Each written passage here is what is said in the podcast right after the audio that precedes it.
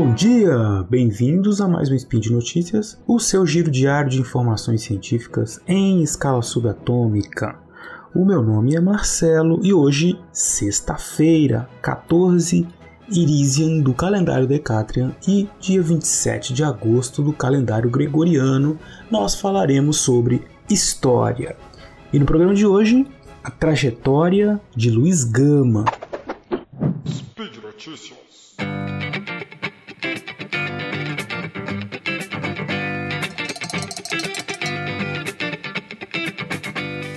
Ontem à tarde, uma notícia corria a cidade, levando a tristeza a todos os pontos e fazendo rebentar muitas lágrimas sentidas, expressão da verdadeira dor. Luiz Gama expirou. Havia como uma corrente elétrica a chamar todas as atenções para aquela pobre casa onde o homem popular estava frio e inerte. Junto ao corpo inânime daquele negro ilustre por seus próprios feitos, que traduziam a energia de uma vontade inabalável, o esplendor de uma inteligência vigorosa, os contemporâneos, amigos e adversários, procuraram ontem lugar para render-lhes preitos de admiração e respeito. Em torno do seu leito de morte, as lágrimas e os elogios se confundem, consagrando todas as classes da sociedade paulista. Esse texto de jornal que eu li para vocês foi publicado num jornal chamado A Província de São Paulo, no dia 25 de agosto de 1882, há exatamente 139 anos atrás. E ele fala da morte de um dos personagens mais conhecidos dentro do movimento abolicionista brasileiro, ninguém menos que Luiz Gama. Bom, quando a gente fala assim, é um dos mais conhecidos, né? É, a gente está falando de um círculo de pessoas que estudam o tema, que tratam o tema, né? Muita gente fala do Luiz Gama. Ele tem ganhado nos últimos anos cada vez mais é, notoriedade, tem, rega, é, tem reaparecido né, nos debates, ele tem é, sido colocado de novo em evidência. Né? Um homem que, quando da sua morte precoce, aos 42 anos, em 1882, era muito respeitado e reconhecido na cidade em que ele vivia, né, São Paulo, capital do estado, capital da província na época, né, e reconhecido pela sua atuação enquanto advogado abolicionista. Né, libertou centenas de pessoas, era também reconhecido pelas suas ideias, pela sua forma de se expressar, né, muito eloquente, enfim, um personagem que foi descrito pela história, é, deixou uma memória né, de algum de um personagem excepcional. Né? Então hoje eu vou contar para vocês um pouco dessa história, porque é, também é um momento interessante para a gente olhar para essa história, pois é o momento em que nós vivemos, o, estamos passando aí pela o lançamento de um filme, né, um filme sobre a vida do Luiz Gama. Né, o filme se chama Doutor Gama. Esse filme ele foi produzido, dirigido pelo diretor Jefferson D. Né, e está aí nas plataformas de streaming, enfim, dependendo da cidade, pode passar no cinema também, né? Uh, enfim, é um filme que busca acompanhar alguns momentos da vida do, do Luiz Gama então não se preocupem que a história que eu vou contar aqui agora não vai dar. Não, história não tem spoiler, né?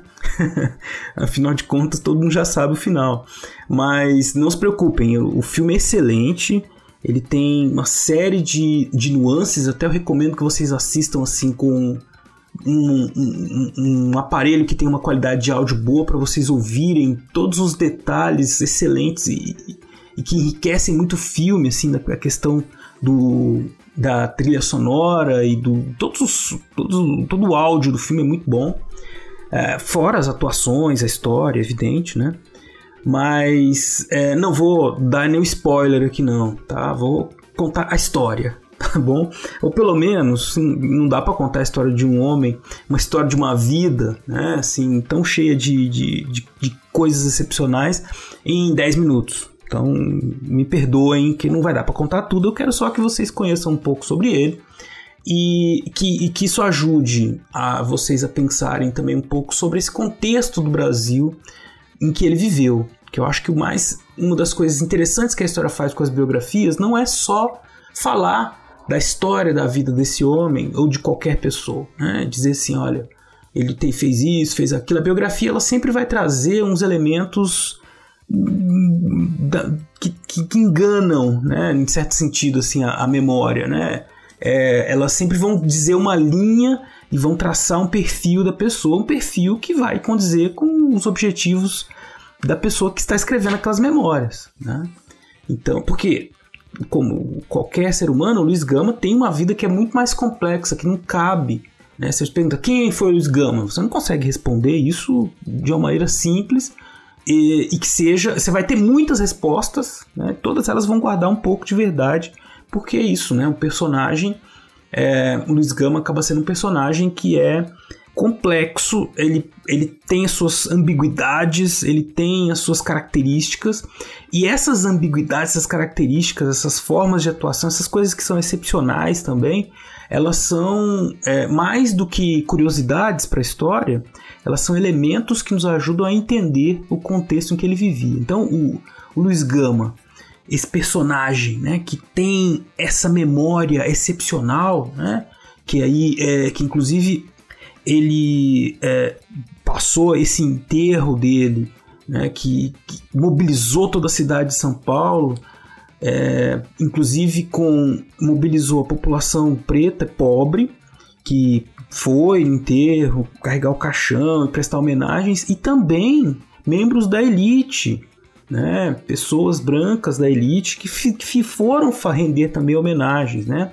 Quer dizer, uma coisa que quando você olha, e, e os historiadores é, se dedicaram a ler né, sobre essa, esses momentos, é, existem contradições. Né? Essas contradições que, que não podem ser deixadas de lado, na perspectiva assim, dos historiadores, para entender esse personagem. Tá?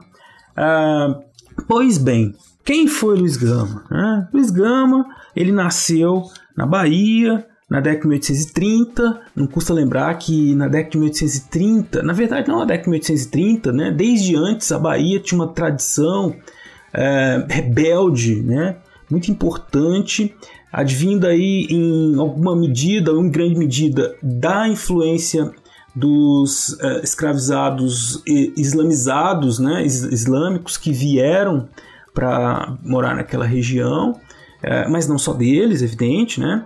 Essa é a parte que a gente conhece mais famosa, vamos dizer, né? E, é, e, e em 1835 foi uma região que experimentou a revolta dos malês, né? Essa tentativa frustrada de promover uma insurreição escrava na província da Bahia. Bom, foi nesse contexto que nasceu Luiz Gama, filho de uma de uma mulher livre, né, uma mulher liberta, uma africana liberta, quitandeira, chamada Luísa Marim, e ele passou, então, essa primeira infância dele nesse ambiente, né? Ambiente de Salvador, ambiente urbano, negro, né? E provavelmente em contato com vários grupos étnicos africanos que frequentavam aquelas ruas, né? Uh, não se sabe exatamente o motivo, mas ele foi vendido depois como escravizado pelo seu, pelo seu senhor, né? Ele era filho de, dessa da, da Luísa né? e de um branco, né? É, de origem nobre, né? Mas que o próprio Luiz Gama mesmo nunca revelou o nome dele.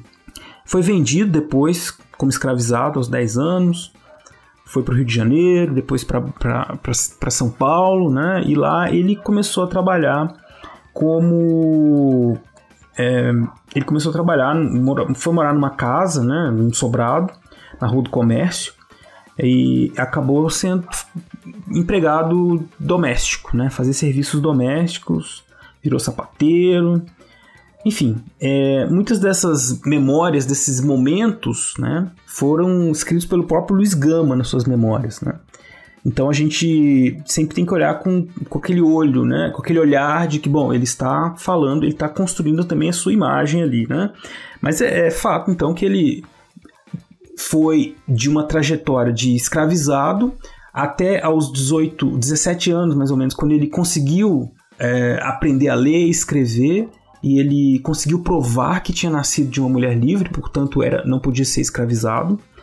E aí ele foi fazer uma trajetória de trabalho ligado à, à força pública, né? Na época, é, a polícia, né? Então ele, ele trabalhou na Força Pública de São Paulo por seis anos e também passou é, nesse momento, né, na polícia ele conseguiu fazer alguns trabalhos em que ele pôde aprimorar os seus conhecimentos de escrita, leitura, né? Inclusive ele foi trabalhou como copista de um escrivão nesse momento também, trabalhou no gabinete do delegado.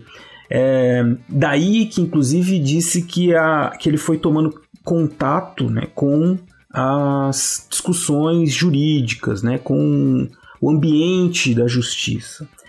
Em meados da década de 1850, ele, é, já um funcionário público, né, ele, ele exercia uma função que se chamava amanuense. Né? Ele era amanuense da Secretaria de Polícia, ele fazia cópias de documentos né, à mão.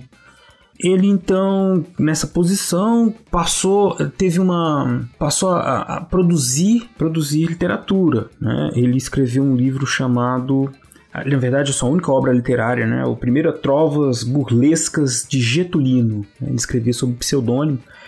E ele era uma obra em que ele meio que fazia críticas né, à sociedade, defendia é, críticas à escravidão, evidente, né?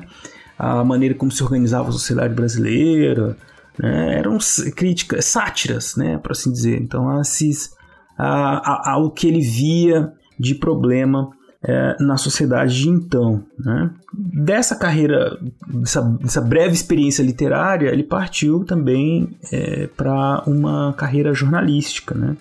Ele tinha bastante proeminência, publicava artigos políticos, artigos sobre questões jurídicas, partidárias. Né? Ele era um grande defensor do abolicionismo e da, e da república. Tá? Então, isso fez com que ele, evidente, acabasse criando uma rede de relações bastante abrangente.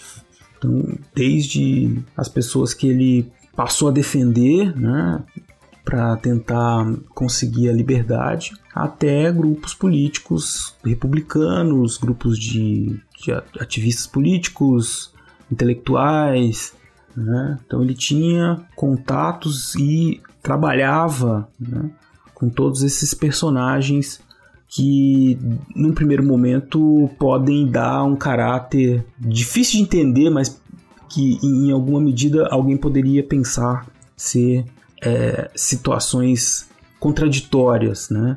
Da parte dele. Uh, mas, na verdade, isso, para a história, né? É um exemplo de como que esses personagens, como Luiz Gama, transitavam um ambiente, um ambiente branco, um ambiente permeado por racismo, por uma série de dificuldades, mas é, a maneira como ele definia estratégias para atuar e conseguir os seus objetivos, né?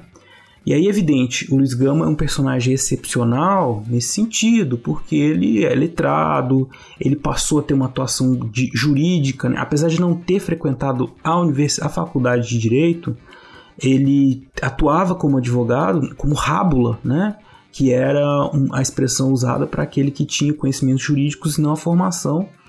E, e ele fazia tudo isso mesmo vivendo num ambiente contrário. Né? Então isso é, é, é, evidente, excepcional e excelente, um grande exemplo, né? mas isso também não quer dizer que aqueles outros negros libertos ou escravizados também não tivessem suas estratégias de sobrevivência. Pois bem, o Luiz Gama então ele atuou para libertar muitas das pessoas que libertou usando a lei de 1831. O que aconteceu? Bom, a gente teve em 1830 o 1831 uma lei que, que acabou com o tráfico negreiro, né? Só que essa lei não pegou, né? Era a famosa lei para inglês ver, né? Porque por pressões da Inglaterra o Brasil aprovou essa lei, mas muita gente continuou traficando e isso continuou acontecendo até 1850, quando definitivamente, também de novo por pressões inglesas, se encerrou de fato o tráfico. Né? Essa lei que não pegou foi usada pelo então pelo Luiz Gama como uma justificativa para libertar centenas de pessoas. Por quê? Eram pessoas nascidas em África né, e que tinham sido trazidas depois de 1831.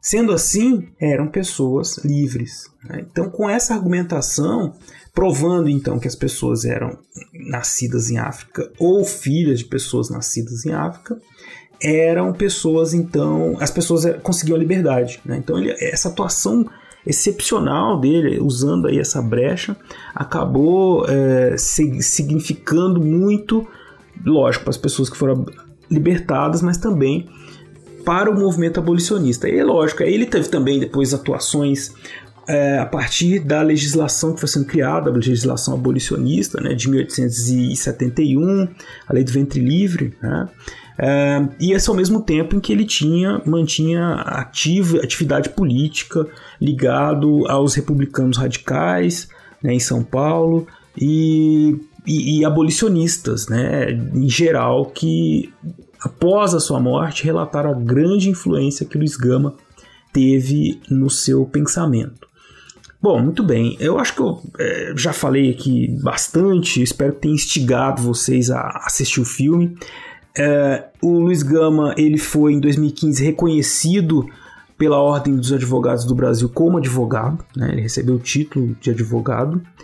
É, e em 2018 ele entrou no panteão dos heróis nacionais, né? então ele é considerado aí uma, umas figuras heróicas do Brasil. E muito justo, né? afinal de contas, ele é, teve uma atuação muito importante e é também muito importante que nós conheçamos a, a história, um pouco da história desse, desse indivíduo né, tão relevante para a história do Brasil a partir uh, desse filme que foi lançado agora, o Doutor Gama, que eu deixo aqui de novo então minha recomendação para que vocês vejam. Viu o filme? Deixa um comentário ali no, no, nesse post deste, desse spin de notícias. Vamos conversar um pouco sobre essas questões e outras que não deu para falar aqui, lógico, porque o tempo já está terminando. Bom, então, né, chegamos aí ao fim de mais um spin de notícias. Por hoje é só. Eu queria dizer para vocês que essas informações vocês podem encontrar muitas delas na obra da Euci, Euciene Azevedo, chamada Orfeu de Carapinha. Foi lançada recentemente uma obra chamada Enciclopédia Negra, do Flávio dos Santos Gomes, Jaime Laurentino e Lilian Schwartz. Tem um verbete sobre o Luiz Gama lá também, muito interessante, que foi. É, que, que traz um pouquinho aí dessa história dele. Além de muitos artigos e outras, outros links que eu deixei para vocês ali no, no post, tá? Como eu disse, então deixe lá seus comentários e vamos conversando por ali. Antes de partir, eu tenho que lembrar vocês que esse podcast só é possível de acontecer por conta do seu apoio no patronato do SciCast, no Patreon, no Padrim e no PicPay. Então não deixem de contribuir para que a gente possa continuar falando de ciência aqui para vocês. Um grande abraço e até amanhã.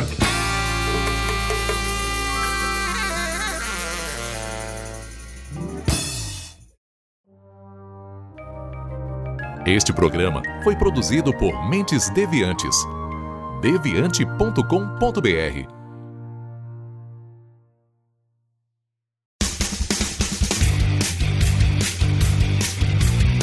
Cortes, edição de podcast.